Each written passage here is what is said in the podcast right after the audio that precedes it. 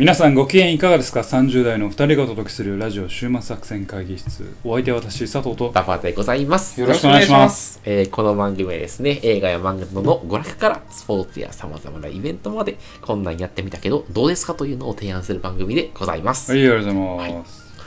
あの、私ですね、はい最近あの、まあ、あのラジオで喋るネタを探すときにはいはい見たんですけど、あの劇場版ファイナルファンタジー14、えー劇場版 FF14。サブタイトルが、えー、と光のお父さん。あ、光のお父さん。はいはいはい。はい。はい。その映画を最近見まして、はいはいはい。いやなんかまあすごい雑に言うともお父さんが会社はいはい。辞めはって、なんか引きこもりはい。の、まあ息子とあのウェブウェブじゃねえやネットゲームするっていう。あそうそうそう、んであそうそうそう。で実はベースにしたお酒あそうですね。はい、はいはいでそれ見てちょっとあのオンラインゲームちょっとやってみたいなああそっちに行くんや。うん。あでその話もちょっとまたまたどっかの機会でもしかしたらし紹介するかもしれないですけど、多分オンラインゲーム面白そう。でもまあ老後でいいかなとも思ったりはして老後にオンラインゲーやるんや。あで今はさちょっとあんまりさオンラインゲームやるとさ時間めっちゃ使ってしまうん。やもったいないわな。と思って、いや、だから、や、やりたい気持ちはありつつ、ちょっとやると、時間、なんか、なんやかんや後悔するんちゃうかって思う気持ちもあって、でも大きく言えばさオンラインゲームってさあんたが前やった将棋とかもさ、まあオンラインゲームだし、うまああの週末作戦会議室チームでやるあのボードゲームアリーナうん。もうオンラインゲームやし、まあまあまあ、うん。あなたの言ってるオンラインゲームはその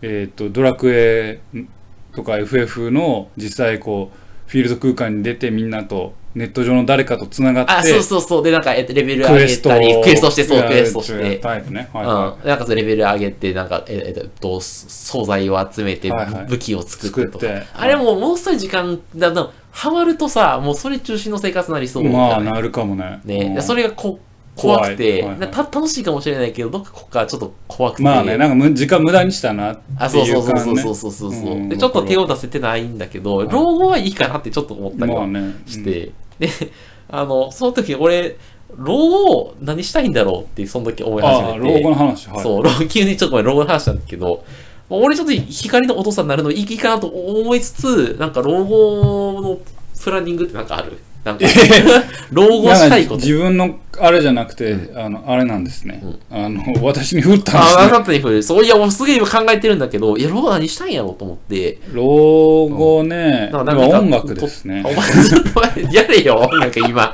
お前だって、去年ぐらい、いや、去年やったら今年なんか音楽するって言ってたやん。サックスねサックス、うん、サックス。うん。ピアノにしようかなって迷ってんのずっと迷ってん のよやれや、早く。ねあ、老後ピアノしたい。あ音楽したいなーってはいい。う気持ちはあるかはい。なあと絵はもうちょっともう一回ちゃんとやりたいなってえ絵を描く。あ、絵を描く？うん。はあ。あ、じゃあ割と、あの、文化というか、あアートの世界いやその、うん。まあさスポーツも好きやけどさやっぱまず体まあな、がね、60とかになるとな。うん。うん。でやっぱりマインド的にはさ、うん。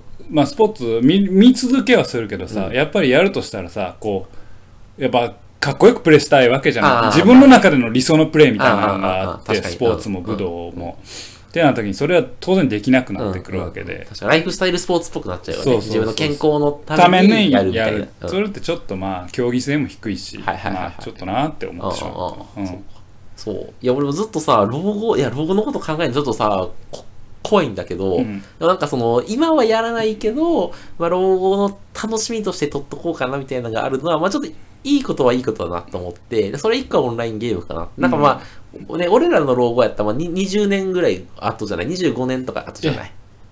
あなたの老後25年後なん今今年33、まあ、34でさ、もうちょっとか、30。60いや老後って俺な、6定年後やと思ってるあ、そうか。じゃあ65までか。まあ我々60、はい70ぐらいまで働かされる可能性説もあるけど確かに。まあ、70なんあとでしょ40年働くとなるとちょっとね長いなゾッとする70になった時にでもな、ふっとやめてさ、何もすることなくなったら怖ないまあ。ねそうその準備はしといた方がいいと思います、40年経ったらなんかオンラインゲームをもう少し進化しししてくれやろと。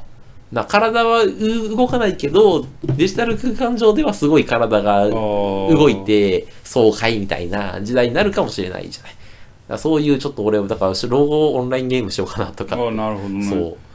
俺はあの趣味は創作活動の方がいいんじゃないかなって思ってしまうかな。ははなんでなんで？えーオンラインゲームもまあいいと思うよ。いいと思うよ。うん。別にその個人の趣味にどうこう言うつもりはないけど老後になると特にさなんか成果物とか、うんあの対象があった方がいいんじゃないかな。オンラインゲームってそのその瞬間の楽しさとかさ。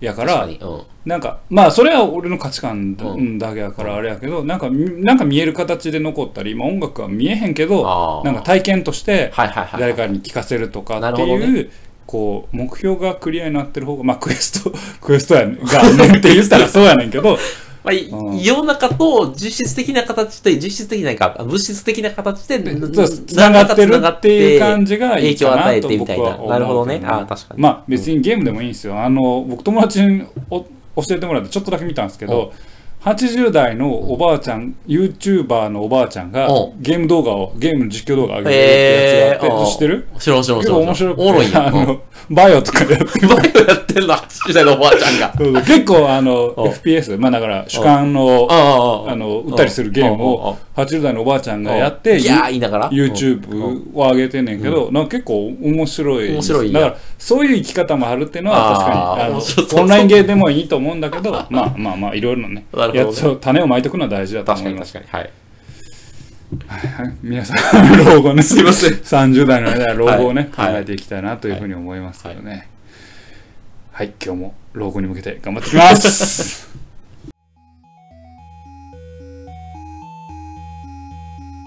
さあ今日も会議を始めていきたいと思います。今日のテーマは何でしょうか？えー最近私ちょっと漫画ばっかり紹介してたあれなんですけど、はいはいはいはい。今日も漫画をねはい。2作品紹介したいんですけど今日のテーマは、はい。警察。また、お前警察ばっか、また警察やん。ではなくあ、なく。ではなくではなく。えー地方。地方。かける。うん。高校生。あかける。お恋愛。あ。漫画作品を紹介したいなと。地方かける？高校生かける恋愛。の漫画作品。しかもその両極端にある作品2作品をもう俺、それ聞いて思うのは、なんか、あれは、キーワードって、あの、性の乱れみたいなことしか出てきない。せーの見ら地れ方かける高校生かける恋愛。あ恋愛あー地方の高校生は まあやることがないからら早めにそういう性体験をしてえー性が乱れてるとはい、みたいなキーワードしか出てけない。ごめん。バカ野郎バカ野郎 まあでもはい。当たらずとも遠からずかな いやまあね、はい一応やっていきたいなとえ、思行きましょう。いますけどね、はい。でねまあもう生と負というか、うん。陰と陽というか、ヒント用法。明と暗というかもう真逆の作品なのでちょっとあれなんですけどまず暗い方からいきます、うん。で最近私面白いなと思ってるのが、まず今あーヤングジャンプ週刊ヤングジャンプで連載中の「少年のアビス」少年のアビス。はい。峰波亮先聞いたことあるぞそれ生ですかね。みあでやまあもう今まさに今連載中ですから、えー期間1巻です。はい。でまだバリバリやってますと、で、えー主人公黒瀬礼二、黒瀬礼二。うん。で、まあ、田舎で生きてるんですよ、何も変わらない。何も起きない。うん。そんな街でうん。生きていると。でも家族とか、うん。えー縁とか、うん。そういったものに縛られながらうつうつと黒瀬裕二は生きている。あ、地方はね、結構そういうのあったりするもんね。でなんかね。ただ生きてるだけ、うん。まあ、生きてるのか生かされてるのか。あわからない。そんな時にある女性と出会って物語が動いていくというそんなまあお話なんですよね。なるほでこれあの売り文句がど。煽り文句がねは今を映し出すワールドエンドボーイミーツガール開幕なんですワールドエンドなの？ワールドエンドなんですあら。でこの作品はもう言ったように社会とかいろんなしがらみにがんじがらめになった人々がうんそれにしがみついて溺れてしまうそんな漫画なんですよ。溺れてしまう？溺れてしまうそんな漫画暗いな。うん。であのまあ地方を舞台にした時にの暗い漫画ってうんあの悪の花。ああ、星見先生の悪の花。うんうん。まあ前、しかも高校生の。前どっかで紹介したな、それな。悪の花紹介したかな。あ、違うか。あれはあ押見先生は。は多分あのあれを紹介した僕はマリノだから。僕はマリノの中を紹介します。まあ、悪の花。で悪の花に結構テイストは似てます、雰囲気はね。醸し出す雰囲気はね、で、主人公、レイジ君、まあ、さっき言ったよね、黒瀬レイジ君と、まあ、あの、お友達のチャコって女の子うん。が、あの、まあ、こう、うつうつとした社会で生きてるわけですよ。うん。で特にレイジ君の周りは悲惨で、うん。お母さん、まあまあシングルマザーなんですけど、結構メンヘラなんですよね。あらら。うんレイジになんか精神的にちょっと依存しているで、レイジは、あのーえーっと、峯岸っていう、うん。まあ、友達がいんねん、幼馴染がいんねんけど、これでヤクザの息子子供なんですよ。で、レイジを都合よく使う。ほで、もう地場のヤクザやからうん、誰も逆らえない。レイジをうまく使ってて、で、こいつ、レイジをうまく使っているようで、うん。レイジの存在に依存してるようなやつなんです。レイジを自分のものにしておかないと気持ち悪い。気が済まない。気が済まないみたな。るほど。単純に暴力振るとかじゃなくて、うんあいつは自分の手の中にいはいはいはい。めんどくさいやつやな。支配したいっていうやつ。やつなんうんですよ征服欲のな。征服欲のある。で、重要な登場人物が、うんまあ今、そで、まあ、そレイジの周りにはそういうちょっとまあ、危ない奴らがいると。うんうんうん精神的に危ない人たちが。で、何かに縛られている。うん。うん。この地方、うん地場であったり、うんえーお互いの存在であったりうんうんうんうん、レイジはそういった人に縛られているなるほど。で、まあ、えーチャコとレイジは、まあ、その、うこの田舎から出ていきたいね、とかって言いながらやってて、まあ、唯一彼らの、あの、生きがいっていうのは、青柳っていうアイドルなんですよね。アイドルが好きなのアイドルが好きうんで、ある時その青柳がうん、その村に、町に、まあ、越してきたことがわかる。コンビニで働いてるんですよ。あれ？青柳がが。。うんうん。で、その青柳も、まあ言うたら、ちょっとメンヘラなんですよ。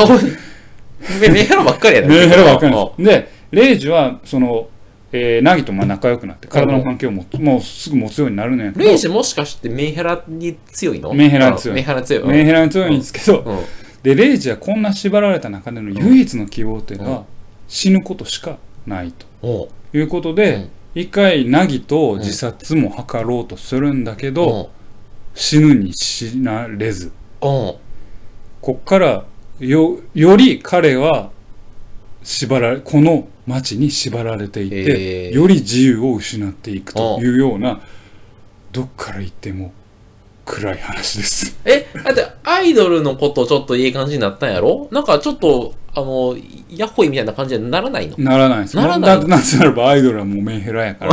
アイドルも常に一緒に死んでくれる人を探してるっていうよう。もうみんな暗いんですよ、ね。みんなちょっと、あの、しえっ、と、自分のことを支配したいのね。そあみんななんかね、う。そう。自分ではない、外側に自分のね、あの、存在感、存在意義というか、を求めてるよね分。何かに縛られてるんですよ。うんで、地方、ま、地方の漫画、うんで、地方のそのネガティブな面っていう、まあ、地方の弱点というか、うんうんその閉鎖性であったりうんうんうんうん、まあ、ヤクザみたいな、その地場のつながりが強いかはいら、まあ、目立つと村八分にされるっていうような、なんか変なつながり。なるほど。その地方のネガティブな分をまずフォーカスしているんですね。で、それから来る人間の心の弱さ。はいはい。はいもちろん地方でいいこともめっちゃあるから、うんうん。そのポジティブな面面に光を当てることもできたんだけれども、まあ、この作品はネガティブな面にひあのをフォーカスしている。うーん、で冒頭であの悪の花を言ったけど、うん。悪の花もその地方の閉鎖性みたいなのから来る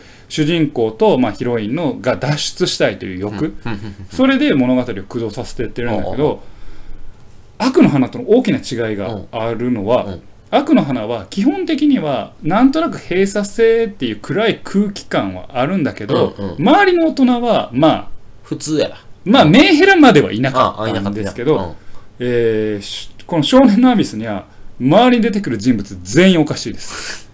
で唯一まともに見えてたむあのせしばちゃん先生っていう担任の女の先生がいるんだけど、この女の先生は年齢も若くなくてうん。自分の生き方に思い悩む女性で、うん。ある時、えーレイジがうん。そのナギと自殺しようとしてるところを見かけたところからなぜかレイジを救わなきゃいけないっていう使命感からレイジをかくまってうん。体の関係まで持ってしまう。そしてレイジに精神的に依存してしまう。依イジを救うことがうん。私の生きがいだ役割だっていう価値観を持っちゃう。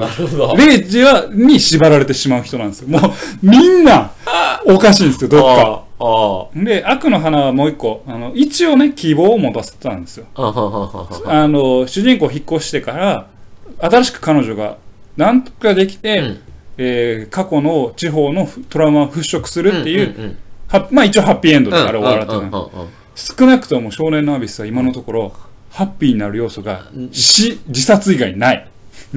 辛い。辛い漫画やな。なので、うんまあ、題名の通りですね、アビス、つまり深淵に向かってうん。落ちていくことを楽しむド M 漫画です。暗い漫画。マージンは、それええのか？大丈夫か？あ、まだジャンプねあ。ジャンプいや、やんじゃんやんじゃん。やんじゃんか？あ、やんじゃん。結構、まずまともない人がいないし、みんなこう、えー何かに縛られてるし、なるほど。うんチャコが唯一、まあ、まともなんだけど、あチャコも、エセモリ先生、エセモリ工作っていうエ、セモリ工作。あの、怪しい作家。あまあ、これが青江凪の、まあ、アイドルの夫なんやけど、お、夫なの？結婚してんのアイドル？そう、ここもまたいろいろあるんですけど、うん。あの、エセモリ先生のことが、ちゃこちゃこちゃんは好き結構好きなんです。もともと本読んでて。エセモリも結構女たらしのあ独特な雰囲気のあるやばい男で、もう出てくる人物全員闇抱えてキてャ、ラ声。闇抱えてるのに何か縛られているという。そういった地方のこ闇を、の高校生が恋愛をする、そんなお話です。どうですか？暗い気持ちになれるであしょやばい。衝撃な気持ちになりそう。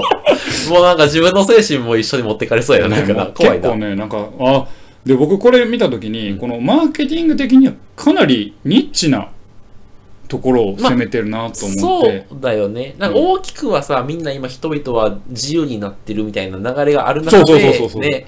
あの、そうテーマがね、現代っぽくないんですよ。うんうんうんうん。で、現代っぽくするとしたら、束縛からの脱却なんですよ。はいはいはい。おそらくね、置き方としては、うんマーケティング、まあ、マーケティングで漫画作っちゃダメですけど、うんえーっと、視聴者層が、まあ、なんとなく求めるのは、うん。縛られたもの、うん。常識とかって言われるものから脱却していく主人公たちを見たい、うん。みたいなおそうやな。話が多いと思うんだけど、逆です。ほ縛られまくって落ちととこまで落ちていく。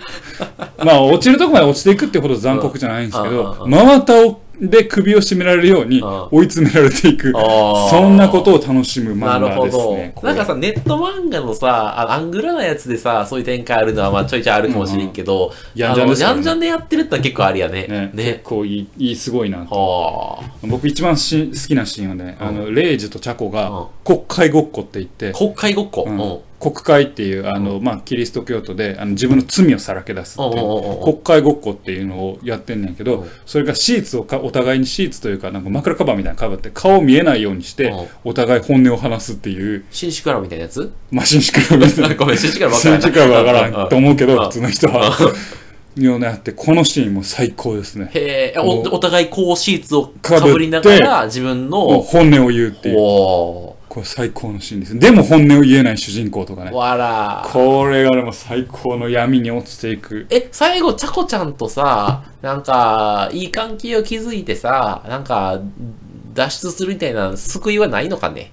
ちょっと前の回でチャコとチューしてたから、うんチャコうとん。レイジが行くのかもわからんけど、まあレイジはもうナギと関係を持ってるし、あ麦ちゃん先生とも関係を持ってるし、もう落ち始めてるんですよね。それがどうなっていくのかなっていう、るほどね。はいはいはいはそういうね、こういう暗い話ですい。なるほど。これ本当にヤンジャンすげえなって思いました。ヤンねンジャンでこれやるんだって。はいはいはいはい。ゴールデンカムイとかかぐや様をやってる横で、確かぐや様の対比がやばいな。やばい。っていうね 暗めの、地方をかける高校生かける恋愛の暗い方ですね。なるほどね。あ、もう一個ありな。もう一個あります今度は逆です。はい明るい。もう爽やかで明るくていい気持ちになれる。明暗の明のお方う、善と悪の善の方、はい陰と陽の陽の方はいよ、よのかな？はい。ですね。はいそれが、あの、今これも結構もう言われて、あの、紹介されてる作品なんですけど、スキップとローファーという、知らんわ。うん。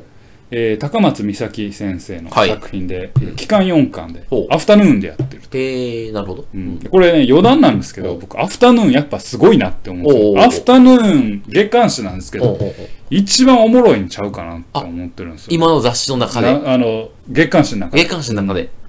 えーやってんのがですね、まあ、スキップとローファー人気あるんですけど、スキップとローファーですおよ。えーウィンランドサガああ、えー知ってる知ってる。うんうんうんと、おまあ、大きく振りかぶって、ああ、はいはいはいはい。で、ここであなたが紹介したブルーピリオド、ああ、ブルーピリオド、本。波を聞いてくれ。おうで、あの、寄生獣書いてた、あのー先生の一人、ヒストリエ。ほうほう、ああ、知ってる知ってる。なんか結構ね、強い漫画が強いそうやな。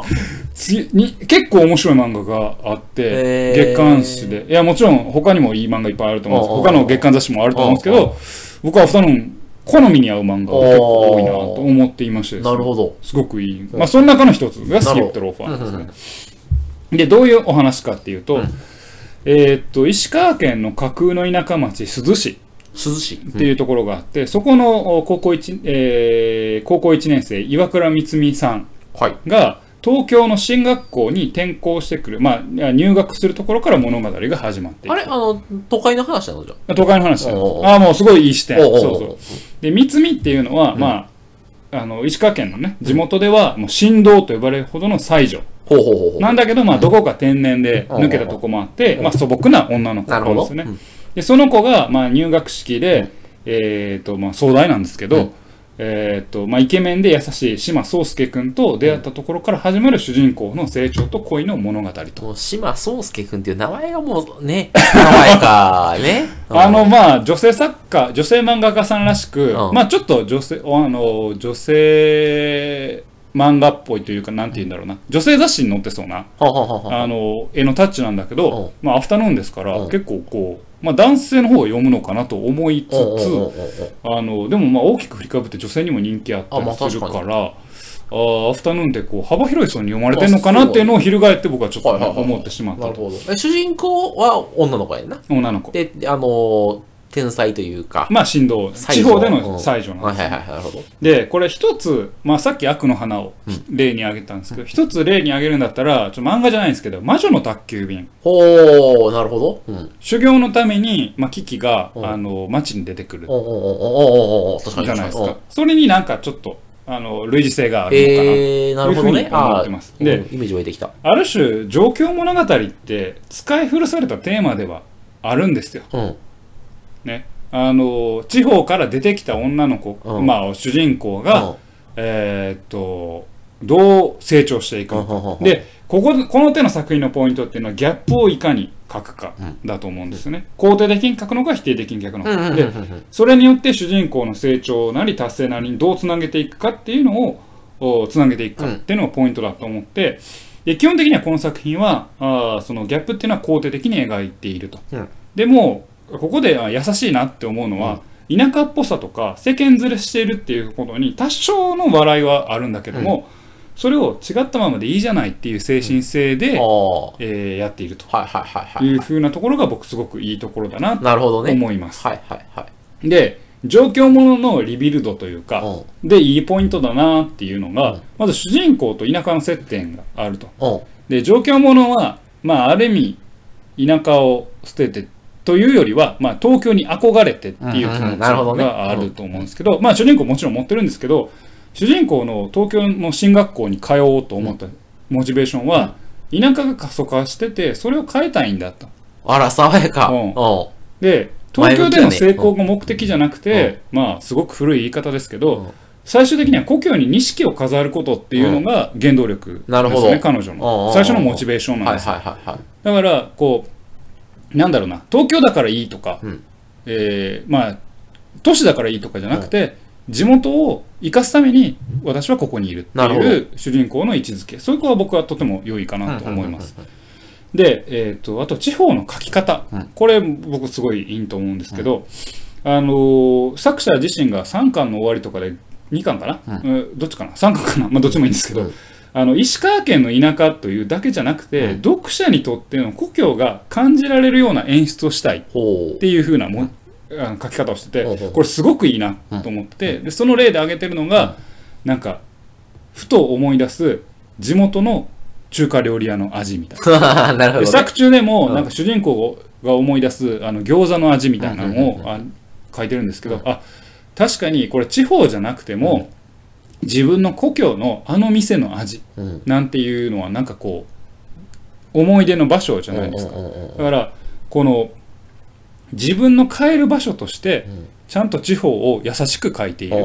そこが僕はとてもあの心がほっこりするというか、うん。あのいいいいんだなぁといいシーンだなぁと思って僕これねあのすごい好きなんですよ。こここのポイント。あのな、さっきとのギャップが大きくてな、は、話入ってきてなんか、そんなさ、あの、地元の中華が美味しくてほっこりみたいな。なんか、ほーみたいな。いや、これね、あの、三つみが夏休みに能登空港に帰って、帰ってくるシーン、能登に帰ってくるシーン、能登空港に降り立つシーンがうん、あの、何気ないシーンですけど、僕うん。すごい好きで、僕がアメリカにいた時に、うん。日本に帰ってきた、あ、日本に帰ってきたなーっていう、あのシーン、自分の感覚をこう、なんか呼び起こされて、ああ、あのね、海外から日本に帰ってきた時にね。はいはいはい。であと、いまだに俺感じんねんけど、俺あの、実家に帰る時に、あの新幹線乗るじゃないですかうんうんう。で、新大阪降りるでしょ？うん新大阪駅から神戸線乗るうん。んですよ。うんうんで、神戸線乗る時のホームに降りていくあの階段でいつも俺、あ、帰ってきたな。ああれで、あの、わかる赤穂、赤穂行きの新快速あ。が、ああ。に乗り込む時に、わかる。うん。なんか俺、あ、帰ってきたわ。関西って思うんですよだわかる。その帰ってきた帰る場所って地方を帰る場所としてすごくポジティブにあの描いてるのがあのいいかなって僕は思います。で、まあ、そうすけくんとちょっといい感じいいなんだよ感じになっていくんです。ね。あであとまだあといいポイントはあとおういくつかあるんですどうぞあと、あのその地方あの使ってるのはあのね適度な方言。うんがちょっと可愛らしい、ほうほうほうほう。主人公ホヤのキャってよく言うんですよほやのキャ？ホヤのキャうんって、。狙っとんのか。そうやないとか、せやろみたいなああ。感じでうん。言うねんけど、狙っとるな、それは。可愛さを狙っとるな。めっちゃ可愛いうん。あの、けどそういう、やっぱさ、地方物語してたら、やっぱ方言って結構大事まあねだと思うんで。すよ。うんうんそれを生かさんことには、あの、生きてこないんですよね、物語。言葉っていうのはやっぱり、その地方の魂でもある部まあまあね。分だから、うん。それが僕はとても良くて、うん。あの、これね、これも、これ本当このシーンいつ僕泣きそうになるんですけど、うん。あの、故郷に帰って、うん。えーっと、友人が、標準語喋るって言ってたやんって言われた時にうん。うんうんうん、そういうん、そういうん、からかわん友達ができたからいいげんっていう、ほう。そういうん。からか買わわない友友達達ができたからいいげんってはいいうセリフがあんねんけど、これね、感動するんですよ。どこで？めっちゃグッとくるんどですよ。こでなえー何が良かった？それは。これのさ、主人公がう、んなんか背伸びして標準語使わなってう、ん地元の友達が言いながらうん。言ってうん、でも本当に向こうで、からかわない友達ができたからいいんだよっていう言葉をちゃんと方言で言ってるっていう、この。感じがすごくいい。グッときましたね。これね、僕、なんでと余計最近来たのは、ん最近ね、地方を舞台にしてるのにん、クソみたいな漫画があったんですよ。もうちょっと当然名前は言いませんけど、あの、ある地方でね、もう絶対田舎町ですようん。絶対地方で、い言葉こそ、ここのポイントだと思ってたら、もう主人公です。全員標準語やから。渋く僕やと思って。それだけでも読む気失せたんですよ。あ厳しいな。あそれに比べる、比較して申し訳ないけど、うんもうここの素朴さ、優しさっていうのがスキップとロハはいいななと思いましたね。あと、ごめんなさい。あの、これ、あの、作品のいいところばっかり挙げてますけどね。現在のニーズかわかんないですけどね、うんいわゆる悪者がいないんですよね。作中に。状況者やから、まあ、田舎者をバカにするみたいうんな、そういう悪者がいなくてうん、まあ、ちょっと意地悪な女の子、ミカちゃんっていうのが出てくるんだけうんうんうんど、あの、ミカちゃんもちゃんとその子に共感できるように書かれてるって。なるほどね。ミカちゃんが一番、まあ、世の中の人に近いような感覚、ちょっと意地悪したくなるっていう感覚も、うん標準的な感覚を備わってるっていう。なるほど。まあ基本ではみんないいやつやな。みんないいやつですね。ああと最近うまいなと思うのは、えーネガティブな部分とか弱い部分をちゃんと分散させるよね、キャラにね。あ、うん。ひ一つのキャラにそれを集約するんじゃなくて、こいつはちょっとこういうちょっと持ってるけど、みたいな感じね。だから、この子の成長を見せることで物語をああ、駆動させる。駆動させるみたいな、そういう分散っていうのが僕はうまいなとなるほど。思って。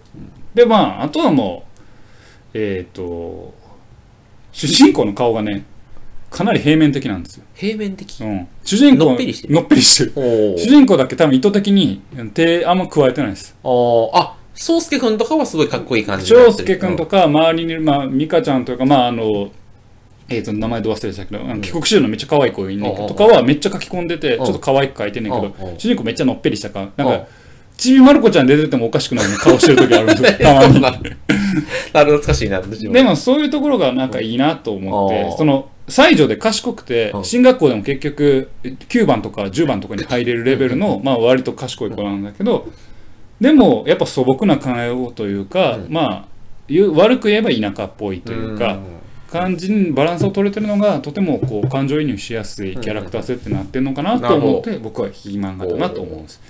でまあ言った通り今すごいいいところでね、まあ、恋愛漫画だから島君との恋愛がどうなっていくのかっていうポイントもあるんですけど、まあそれこれだけ聞くと、まあなんかこうまあ女性向けのぬるい恋愛漫画かなって思う部分はあるかもしれないですけど、まあ丁寧に書かれた、あのー普通の恋愛漫画かなと思ってて。うん。割と笑えるんです。笑えるの、うん。あのねギャグ漫画なの、ま。あちょっとねギャグっぽい要素も入れてておー。コマの演出の仕方にメリハリがあってですね、うん。くすっと笑っちゃうんですよね。へうん、あのみつみが調子こいた時の顔とか、うん。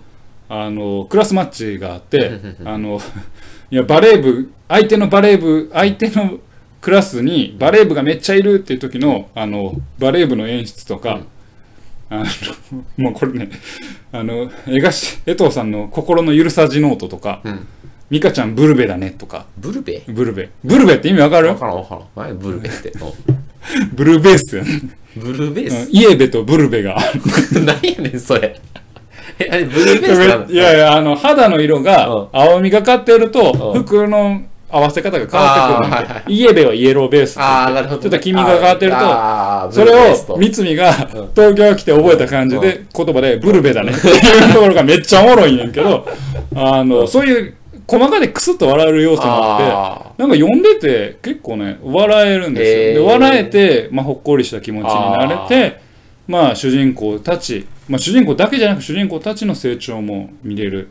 ーあれか、なんか、その、今を生きて、今を、青春を生きてる女女子高生に向けた恋愛漫画じゃなくて、ちょっと30代とか、ちょっとほっこりしたい人向けの恋愛漫画あまあ、もちろん等身大の女子高生とか、まあ、あの女子高生に限らない高校生とか、まあ、大学生とかそういうティーンエイジャーの方にも向けた漫画だと思いますけど、まあ、アフタヌーンっていう作品層を考えても、まあ、20代30代が読んだとしても、なんか男女なあー。女女子あの女の子の漫画やなって思ってたらあ意外に読めちゃうしあ意外にあななんかこの地元の良さとかっていうのをすごく感じてしまうそんないい漫画です。なるほど。僕すごくいい漫画だと思います、なんかその自意識をわ若さゆえの情熱自意識を持て余してしまうみたいな感じじゃなく、ん。割ともうあほんわかすると。ほんわかする、はいはいはいはい。うんもう誰にでも勧められる漫画かな 誰も傷つけないしね、なるほどね、うん。うんうん。すごくいい漫画かなと思います、はい。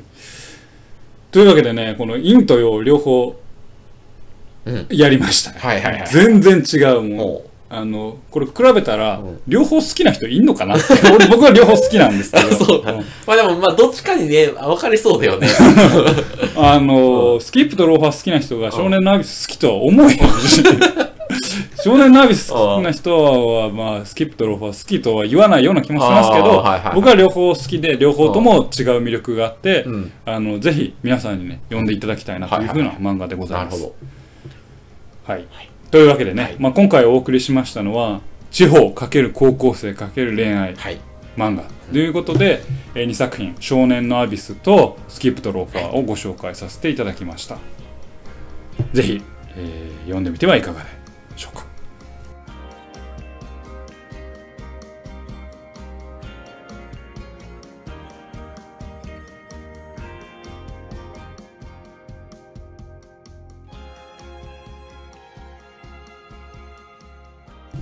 週末作戦会議室でお便りをお待ちしております。お便りはポッドキャストのメモ欄に記載されたリンクよりアクセスいただき終幕作戦会議室ホームページメールフォームよりお願いします。またツイッターもやっています。週末作戦会議室でぜひ検索ください。お便りはツイッターにいただいても結構でございます。いい。はい。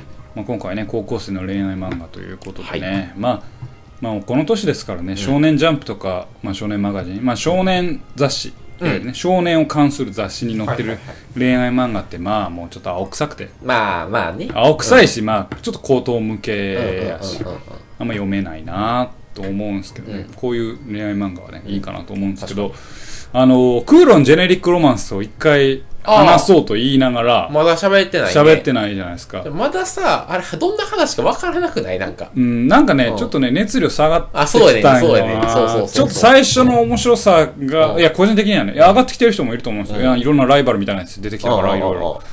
どこに行こうとしてるのかがまだ分からんねちょっそっちがかな。恋は雨上がりのようにの方が面白かったなって 個人的には思うんですよね。わかりやすいもんな、あっちはうんな。どっちかっていうとな。と思ってね。まあまあでもあのちょっとねまあどっかクーロンジェネリックロマンスもどっかで喋りクーロたいねンクーロンジェネリックロマンスも少年あーヤングヤングジャンプですよ。ですか。少年のアリスもはいはいそうです。けどなるほどね。あとさヤンジャンさなんか一個やばい女子高生と男の子の漫画やっとるやろ。俺読んでへんねんけどあれ。僕の心のやばいやつの話してる？いや違う。えーっとねなんかねどすげえド M ド S かド M かなん。かの男の子が、うん。なんか、えーあの恋愛する話。え？ー、ちょっとね名前忘れちゃった。ごめん。なんかもういや女性に暴力を 振るうと快感を覚える。クソ野郎。クソ野郎の漫画やけど結構あれ人気あるみたいで。あそうなん？高校生が。でもそいつは結局ちょっとド M でもあるからなんかいじめられると喜んじゃうみたいな。